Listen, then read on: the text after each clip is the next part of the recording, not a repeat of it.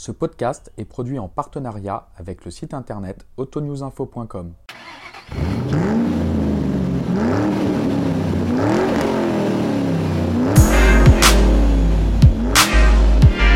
Bonjour, bienvenue sur le Dial Club, le podcast des personnes qui font le sport automobile.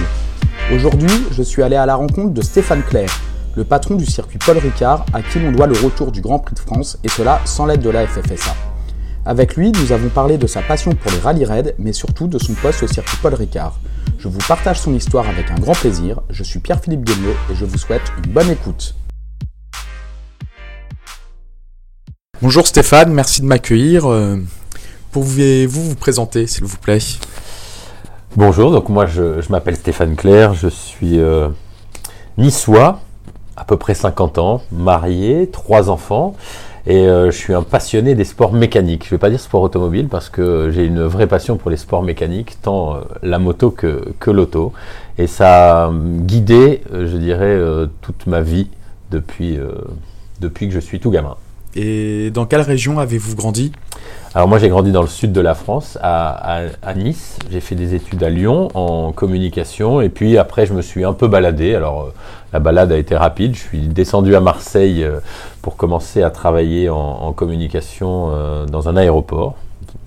Et puis euh, la vie parisienne m'a happé avec une agence de communication qu'on a créée et développée pendant une quinzaine d'années avant de retourner à mes racines dans le, dans le sud de la France et plus particulièrement sur le circuit Paul Ricard où euh, je sévis depuis une dizaine d'années maintenant.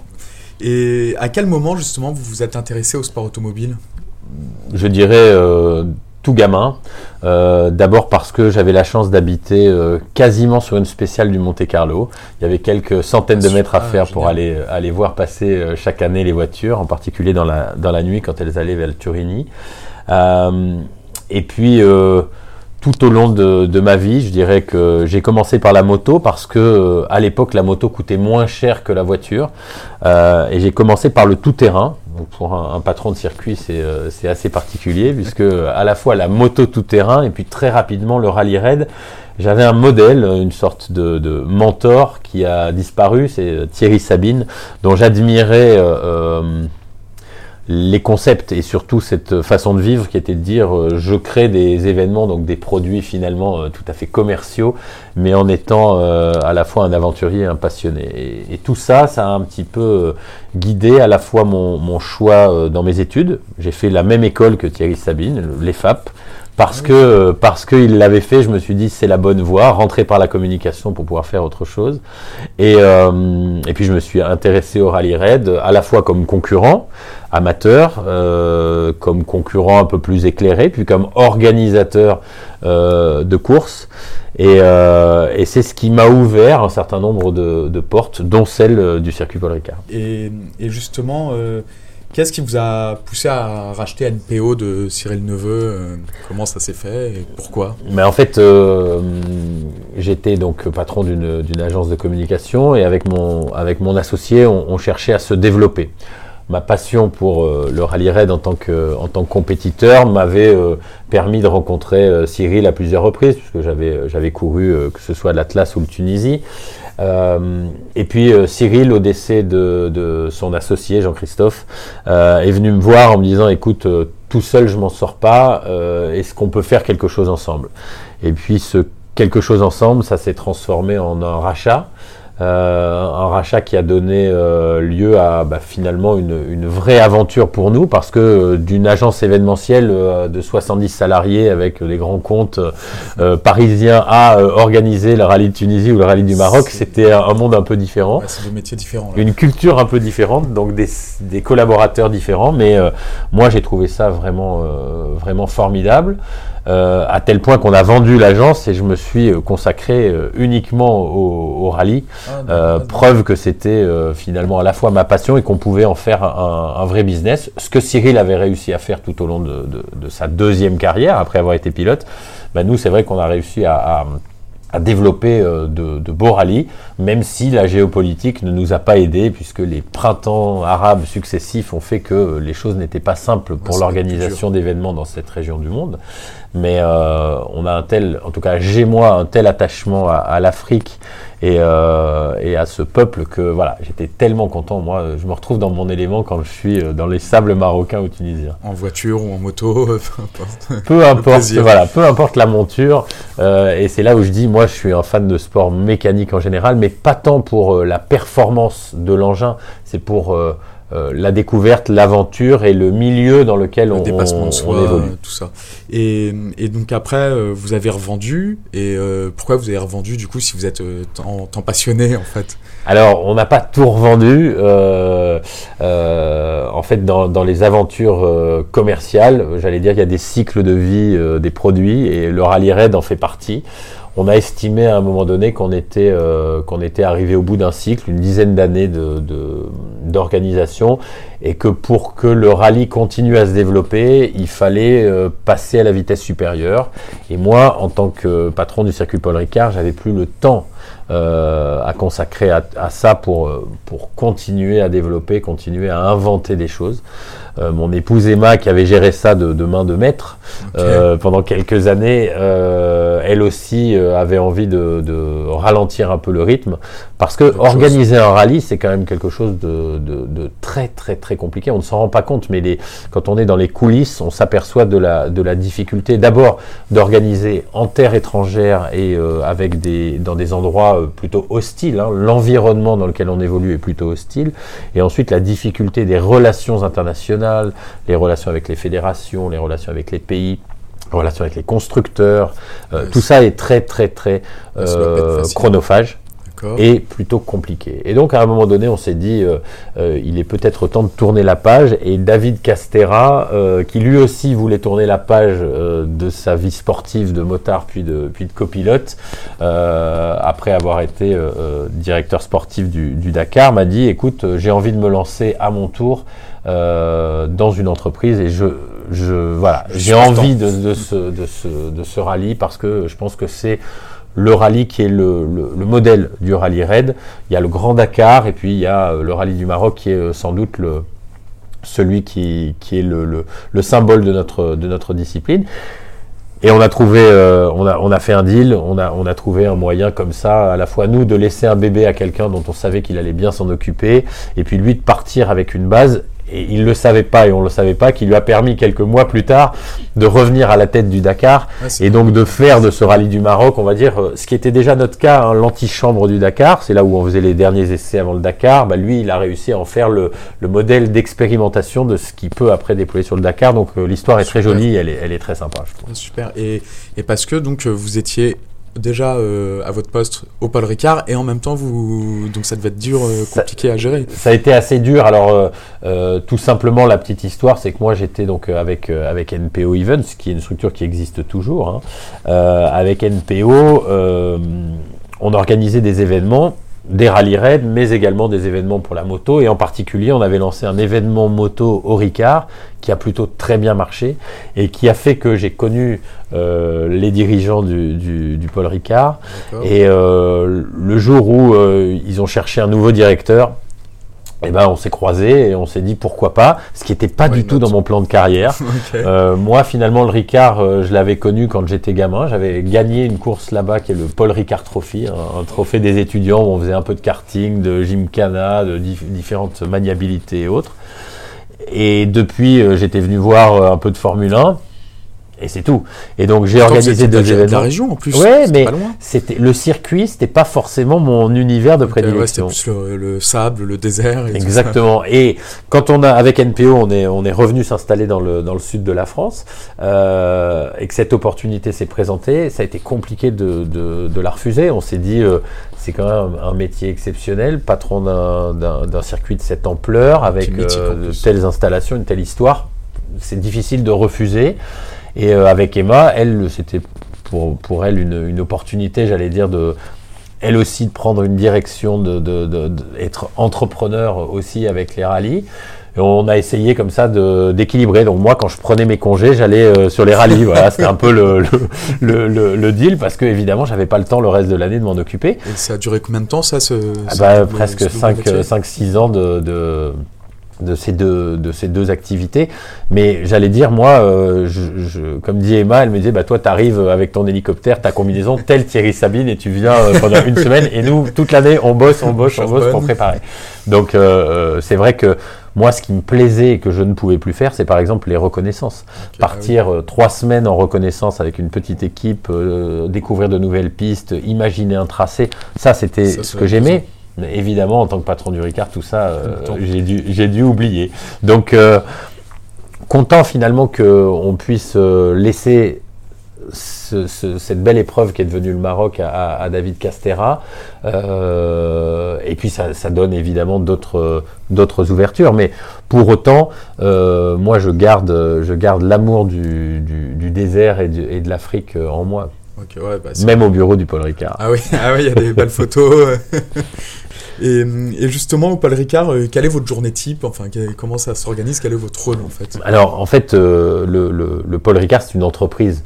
Euh, c'est pas parce qu'on travaille dans le, les sports mécaniques ou sur un circuit qu'on a un métier différent de celui d'un chef d'entreprise. Il ne faut pas s'imaginer qu'on arrive, on fait un tour de voiture, euh, on met un casque. Non, c'est un métier de chef d'entreprise et une entreprise, c'est euh, les finances, les RH, euh, euh, le commercial, évidemment l'exploitation, la piste, la gestion, l'entretien, la direction technique. Donc c'est manager finalement des hommes et des femmes.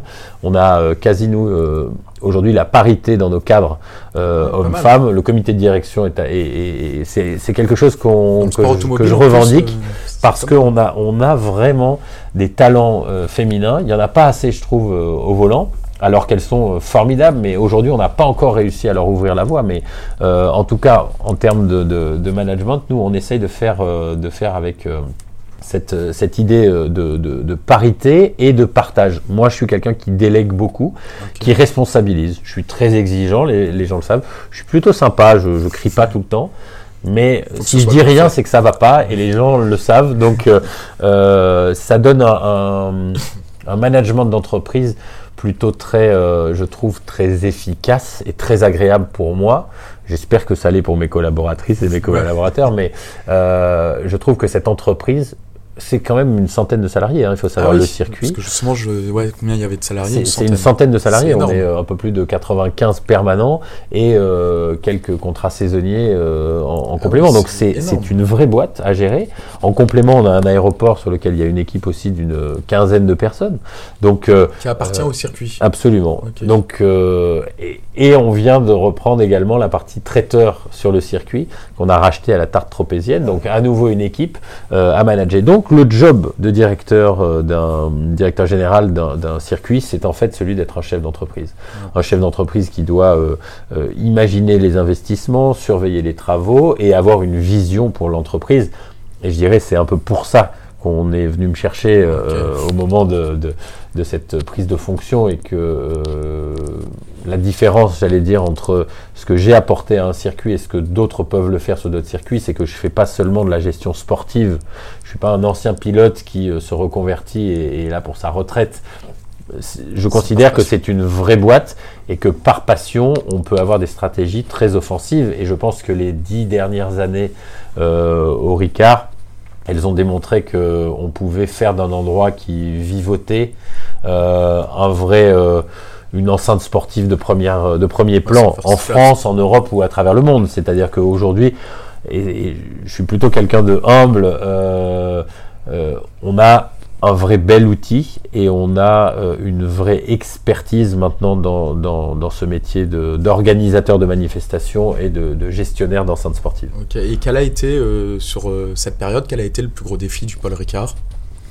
Je dirais qu'il y a eu plusieurs phases. La première, ça a été de euh, responsabiliser les collaborateurs et de les rendre autonomes. Moi, j'avais pas envie, en venant au Ricard tous les jours, de devoir euh, ouvrir les portes, balayer la piste, surveiller que le médecin soit en place ou que euh, les commissaires soient à leurs emplacements. Je voulais que, au quotidien, le circuit tourne sans moi. C'est-à-dire que si moi je suis ailleurs, le circuit tourne et il tourne aussi bien que si je suis là. Et ça, c'est quelque chose de très important. Ça veut dire qu'il a fallu que chacun euh, bah, apprenne à se responsabiliser et être autonome. C'était le premier défi interne. Et après, le deuxième, ça a été de réouvrir le circuit à son environnement. Et ça, c'était le plus gros, euh, le plus gros travail. C'est-à-dire, quand je suis arrivé, Le circuit il était fermé sur lui-même. Il venait de s'ouvrir à la compétition et à quelques manifestations euh, pendant deux ans, mais globalement il avait vécu replié sur lui-même pendant une dizaine d'années. Le résultat, c'est que les riverains étaient mécontents, que les collectivités locales ne savaient même pas, euh, de quoi il s'agissait, et que finalement ce circuit ne servait qu'à une élite et qu'à euh, quelques happy few qui pouvaient rentrer, venir rouler, etc. Et donc la transformation, ça a été de dire il faut que le circuit soit le circuit de tout le monde, comme il l'a été au départ inventé par Paul Ricard, c'est-à-dire un lieu de vie et un lieu où chacun peut venir. Euh, donc ça, c'était un vrai changement. Et ce changement, il a permis toute la suite de l'histoire. C'est-à-dire que une fois qu'on est ouvert, une fois qu'on sert à quelque chose et que l'entreprise redevient positive sur son environnement, alors on peut faire appel à l'extérieur pour vous aider à continuer à, avancer. à monter en gamme. Et comment se sont déroulées les premières discussions pour le retour du Grand Prix de France? Alors moi, quand je suis arrivé euh, à, la tête du, à la tête du circuit, il y avait un dossier qui, qui était sur le bureau, qui était également sur le bureau de, François Fillon, qui avait été imaginé euh, depuis un, an, 2010-2011, euh, qui avait été imaginé, alors qui était un dossier encore, j'allais dire, un peu...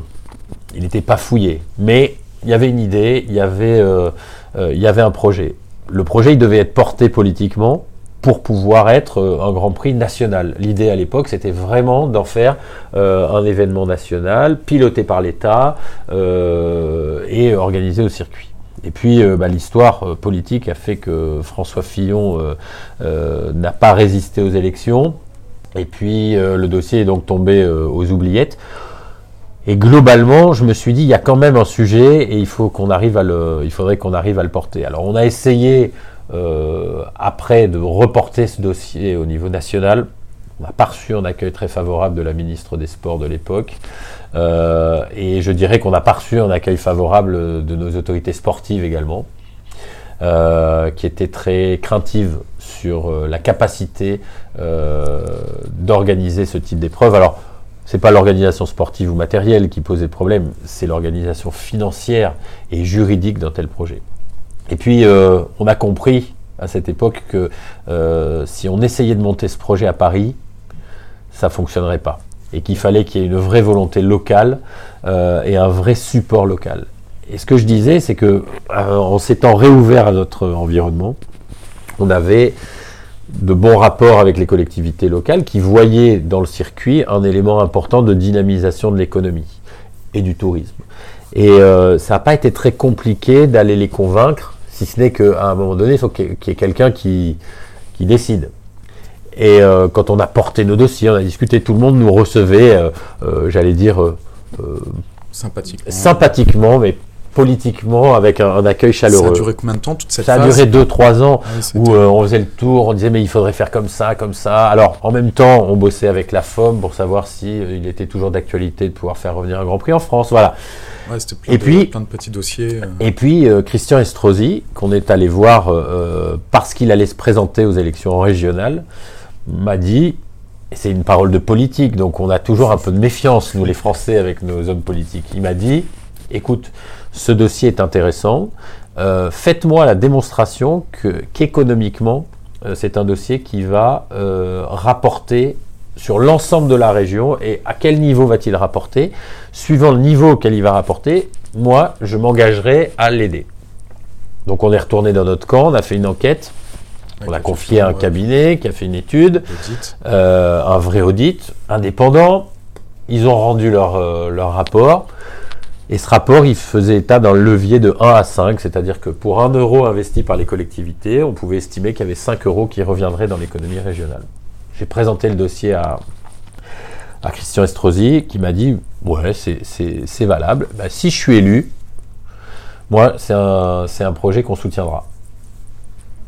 Alors on est rentré, puis quelques mois plus tard, le téléphone sonne et Christian Estrosi, c'était un mardi, je m'en souviens bien, il était 14h, il venait gagner les élections le dimanche, élu le mardi à la, au conseil euh, euh, régional, élu président, donc il est élu à 11h30 midi, et à 14h, coup de téléphone de son cabinet qui me dit, il faudrait que vous veniez voir euh, monsieur le président cet après-midi, il voudrait vous parler. Ah. Donc je suis allé voir le président Estrosi. Il a tenu parole. Et il m'a dit bon, comment on fait là? Comment on fait Comment on y va Et là, l'histoire, elle a dû s'accélérer parce que euh, le travail, à partir de ce moment-là, il a fallu le faire d'abord en coulisses, parce qu'on voulait que ce soit secret. Euh, parce qu'on avait été échaudé de la première présentation avec François Fillon, on pensait que tout était signé, tout était fait, et puis patatras, ça, s'était écroulé. Donc là, en, secret, on a monté une équipe, Éric Boulier, euh, Arnaud Péricard, et puis le travail s'est fait, c'est fait, et Gilles Dufeigneux, qui était à l'époque euh, dans le dossier, tout le monde a, apporté sa pierre à l'édifice, discrètement, a essayé de, monter les choses, et puis on est arrivé à un moment où il fallait signer, quoi. Et, ça a été un contrat, c'est un contrat de pour combien de temps C'est un contrat de 5 ans, mais euh, au moment de le signer, on s'est dit, ok, euh, là, euh, on y va, mais maintenant il va peut-être falloir prévenir un peu le président de la fédération internationale, le président de la fédération française, le ministre des Sports, pas au courant, qui n'était pas au courant. Alors le, le président de la FIA, il était au courant puisque c'est avec lui et Bernie Ecclestone qu'on a ajuster les derniers, euh, les derniers contours du, du contrat. Euh, et puis euh, on a évidemment informé tout le monde en disant bon ça y est, euh, on va signer. Comme bac. et, et, on a fait une conférence à Paris qui était qui était à l'Automobile Club de France qui était plutôt marrante parce que personne ne se doutait. on avait laissé un peu le teasing. on avait dit qu'on allait parler de Formule 1 donc les gens dit ouais ils vont encore nous dire qu'ils veulent faire le Grand Prix. Moi tous les ans les gens me disaient oui Stéphane Kerr vous nous parlez tout le temps de Formule 1. Bon il est gentil Stéphane Kerr mais il est un peu fou. il, y a rien il croit dans ses rêves ce garçon. et puis bah, on a annoncé ça et c'était le début d'une d'une histoire plutôt. Euh, et, quel est le budget à peu près pour euh, organiser un Grand Prix de Formule 1 Aujourd'hui, c'est un, un, budget de l'ordre de 35 millions d'euros.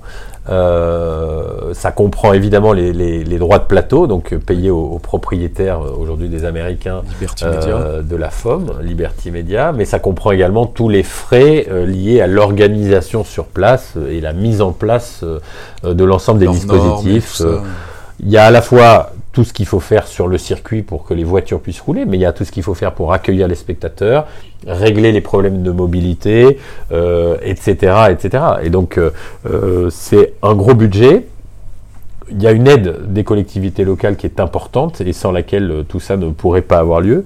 Mais il y a aussi la nécessité de j'allais dire, commercialiser euh, euh, des hospitalités, des places en tribune, des enceintes générales, de trouver des partenaires. Donc euh, il y, a un gros travail de, recherche pour pouvoir équilibrer ce budget. C'est pas simple, évidemment, mais un pays comme la France, à mon sens, ne peut pas se passer d'un Grand Prix de, Formule 1. On ne peut pas, avec les constructeurs qu'on a, avec l'histoire qu'on a, les pilotes, tous les Français qui travaillent dans la Formule 1, c'était quand même incroyable que notre pays ait perdu euh, le droit d'organiser euh, d'organiser la Formule 1.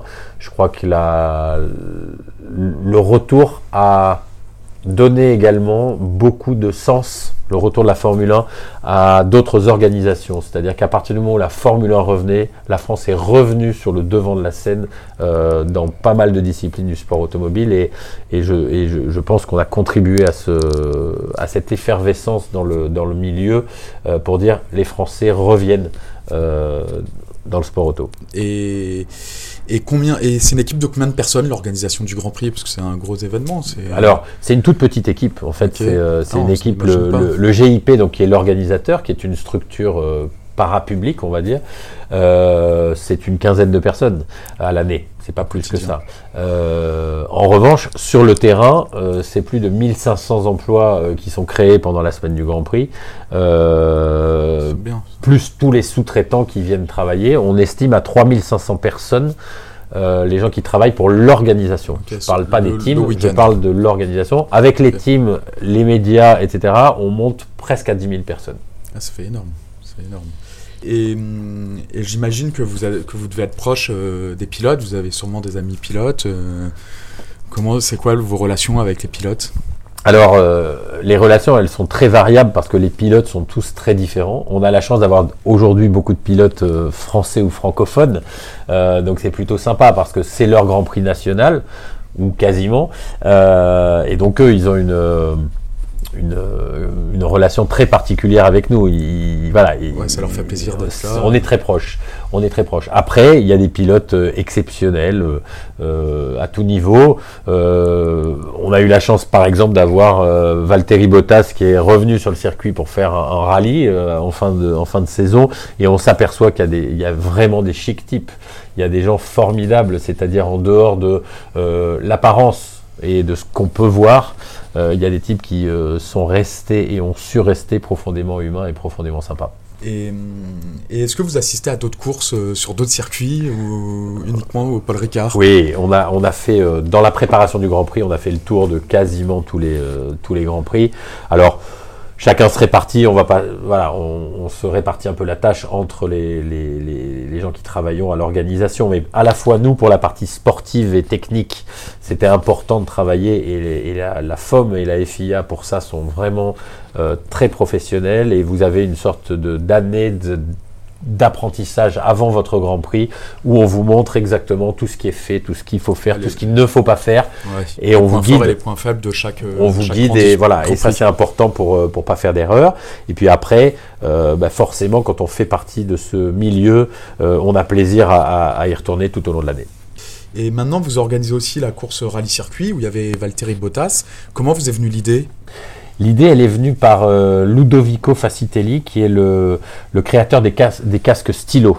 Euh, Ludovico, euh, il est passionné de rallye, pilote, et avec sa boîte de casques, il était très proche d'un certain nombre de pilotes, et il avait vu en Italie, à Monza, le rallye show de Monza, et il est revenu me voir, il est venu me voir un jour en me disant Est-ce qu'on pourrait pas imaginer en France une épreuve comme ça, mais encore plus typé rallye que euh, le, le, le, rallye, show. à Monza. Et on a réfléchi et je pense qu'on a trouvé un, aujourd'hui qu'on a trouvé un produit, euh, un produit formidable, euh, à la fois pour le public parce que bah, vous avez la chance de pouvoir assister à tout un rallye en vous déplaçant de quelques kilomètres sans reprendre votre voiture et en étant confortablement installé et en sécurité. Donc euh, quand on voit les images euh, de rallye, parfois on, sait que voilà, c'est compliqué. Étant moi-même amateur et pilote euh, à mes heures perdues, je peux vous dire que voilà, on, est parfois maladroit et ça va vite sur ces petites routes. Donc là, on est dans un cadre évidemment très sécurisant, très agréable pour les spectateurs. Et puis pour les pilotes, c'est extraordinaire parce qu'on a réussi à recréer euh, des vraies routes de rallye. C'est-à-dire qu'on n'est pas seulement sur un circuit avec quelques chicanes, on est également sur des voies très étroites. Euh, et tout ça à l'intérieur, ça euh, dans l'enceinte du, circuit. Donc c'est un, beau produit. Et je sais que la victoire de Valtteri, elle a aiguisé les appétits de nombreux autres pilotes de F1 qui m'ont fait savoir que l'année prochaine, euh, Valtteri allait pas forcément gagner et qu'il serait là eux aussi. C'est génial. et donc il y a une espèce de compétition qui est en train de se monter ah entre les pilotes pour, euh, pour venir euh, prendre la couronne. Ok. Et, et, comment se passe votre relation avec Slavica et Clestone, la propriétaire? De bonnes, bonnes relations. On voit peu Slavica qui nous fait, euh, qui nous fait euh, je dirais, grande confiance pour la gestion de, de, de ces installations. Euh, en revanche, quand elle vient, elle est toujours très à la fois admirative. Elle est très contente de ce qu'est devenu le circuit, mais aussi très exigeante elle souhaite que voilà, la rigueur et l'excellence qui ont toujours prévalu euh, euh, sur, ce, sur ce circuit soient, soit de mise et donc elle, elle, nous le rappelle régulièrement. Donc euh, c'est une propriétaire dynamique, enjouée, elle a envie de, de, faire des choses, donc c'est agréable de travailler avec, avec elle. Et, et, on évoque régulièrement la vente du circuit, qu'en est-il réellement? Vous savez, comme tous les produits, euh, tout est à vendre. Ça. tout est toujours à vendre. Euh, Aujourd'hui, euh, c'est un, un, sujet parmi d'autres. Comme toutes les entreprises, on est parfois en recherche d'investisseurs pour aller plus loin dans le développement. Donc c'est un sujet qui est en cours. Et, et donc, quel conseil donneriez-vous à un jeune qui veut travailler dans le milieu du sport automobile? Ben, Je dirais que la passion ne suffit pas, mais le travail compte beaucoup. C'est-à-dire qu'il faut euh, ni ménager euh, ses heures, ni euh, la force qu'on va mettre à travailler. Il faut vraiment se donner. Et c'est pas un métier d'apparence. C'est-à-dire que certains se plaisent à, faire des relations publiques tout au long de l'année. Moi, je pense que c'est pas comme ça que ça marche. Alors parfois, il faut en faire, mais je pense qu'il faut bosser, bosser, bosser. Euh, et les sports mécaniques sont un, produit comme les autres, c'est-à-dire qu'avec avec les mêmes difficultés, les mêmes contraintes. Euh, et donc, moi, ce que je pense, c'est que c'est bien de forger son expérience ailleurs que dans les sports mécaniques avant d'y revenir. Il faut être passionné, il faut être euh, vacciné, ça c'est important, il faut, faut avoir ça en soi mais je pense qu'une expérience en dehors des sports mécaniques, elle est très intéressante. Et aujourd'hui, je vois que nous, dans nos recrutements, on a tendance à, aller chercher de l'intelligence et des gens qui viennent d'ailleurs, c'est-à-dire qui ne sont pas forcément dans le réseau, mais qui vont pouvoir nous apporter leur, euh, savoir. Euh, bah, on arrive à la fin de l'interview, donc euh, il reste quatre questions. Si vous étiez un circuit, vous seriez quel circuit? Ah, alors moi j'avoue que je, je, serais quelque chose qui ressemblerait à un mix entre Spa et Monaco, qui me semble être les circuits les plus à la fois amusants, les plus les plus porteurs en termes d'image et les plus techniques. Ce qui manque au Ricard, c'est du relief. On a bien essayé de regarder si on pouvait creuser ou créer des collines, mais c'est vraiment compliqué. Et c'est ce qui manque un peu dans un, dans un tracé comme celui du Ricard. Alors, bah, le Ricard, par rapport à Monaco, il est évidemment plus rapide. Et, euh, euh, et, c'est une autre notion. C'est-à-dire qu'il y a la notion de courage entre les rails à Monaco. Nous, c'est la notion de, de, de, courage de garder le pied dedans quand on rentre dans signe à plus de 300 km heure c'est des notions euh, finalement assez parallèles, mais, euh, mais voilà, je dirais un mix entre Spa et Monaco, ça me, ça me semble un beau circuit. Et si vous étiez un rallye? Ah bah alors, sans, euh, sans difficulté, je suis le rallye de Monte Carlo. À côté de chez vous, à 100 mètres de chez vous. Alors, pas loin, je l'ai couru l'année dernière pour la première fois. Ça faisait partie des rêves de gosse. J'avais en rêve de gosse de courir le Dakar, j'ai eu la chance de le faire plusieurs fois. J'avais envie de, de, de, faire le, le, Rallye Monte Carlo parce que c'est euh, mythique, pas loin, et, et c'est magique. C'est-à-dire que euh, c'est un rallye mixte suivant, euh, j'allais dire, le climat euh, où les, voilà, tout, est, tout peut changer, rien n'est jamais joué, on l'a vu, hein, tout, peut, tout peut arriver. Et donc j'adore ce type de ce type de rallye. Et il y a une équipe formidable à l'organisation. Nos, nos, nos, collègues monégasques sont exceptionnels, tant pour le Grand Prix que pour que pour le, le rallye, euh, ce sont des modèles pour nous. Ok, avec qui vous, vous entretenez d'excellentes relations. Oui, on s'entend très bien, on s'entend très bien. Et un pilote qui vous fait rêver ou qui vous a fait rêver? Alors c'est toujours la question. Euh, je vais pas dire Senna parce que c'est la réponse facile. Euh, moi je vais je vais être plus calculateur et je vais vous dire Prost. Ah ouais. euh, je vais vous dire Prost parce que Alain euh, Alain c'est pas seulement en tant que pilote. Euh, je trouve qu'il a un parcours, euh, un parcours d'exception, c'est-à-dire qu'on savait tous que c'était un bon pilote, il l'a démontré. Euh, on a appris que c'était un, un, bon manager, un bon ambassadeur et quelqu'un qui réfléchit beaucoup. Et je trouve que c'est sympa de se dire qu'il n'y a pas que des gens qui débranchent le cerveau en mettant le casque qui gagnent des courses. Il y a des gens qui le font avec le avec leur intelligence et c'est rassurant pour les gens comme moi. non pas que je me compare à Alain Prost ni dans le pilotage ni dans l'intelligence, mais je dis juste que j'aurais plutôt confiance en mon cerveau que euh... ma technique de pilote. Ah, c'est sûr. Et, une voiture qui vous fait rêver? Alors, euh, tout simple, euh, les Aston Martin.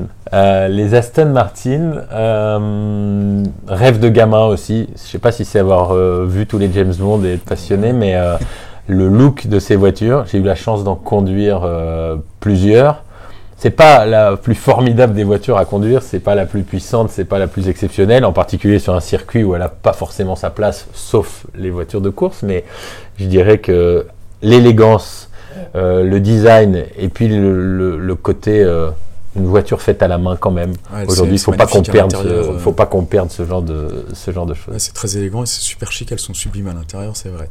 Bah écoutez, bah merci d'avoir répondu à nos questions et puis bah à bientôt alors. À bientôt. Merci. C'était le Bial Club en compagnie de Stéphane Claire. Merci de nous avoir écoutés. Si cet épisode vous a plu, n'hésitez pas à en parler autour de vous et à le partager sur les réseaux sociaux. Vous pouvez également nous retrouver sur nos pages Instagram et Facebook Biel Club, mais aussi vous abonner à notre podcast sur Apple Podcast en mettant 5 étoiles. Cela aide le Biel Club à se faire connaître. Je vous donne rendez-vous la semaine prochaine pour le prochain épisode. Allez, ciao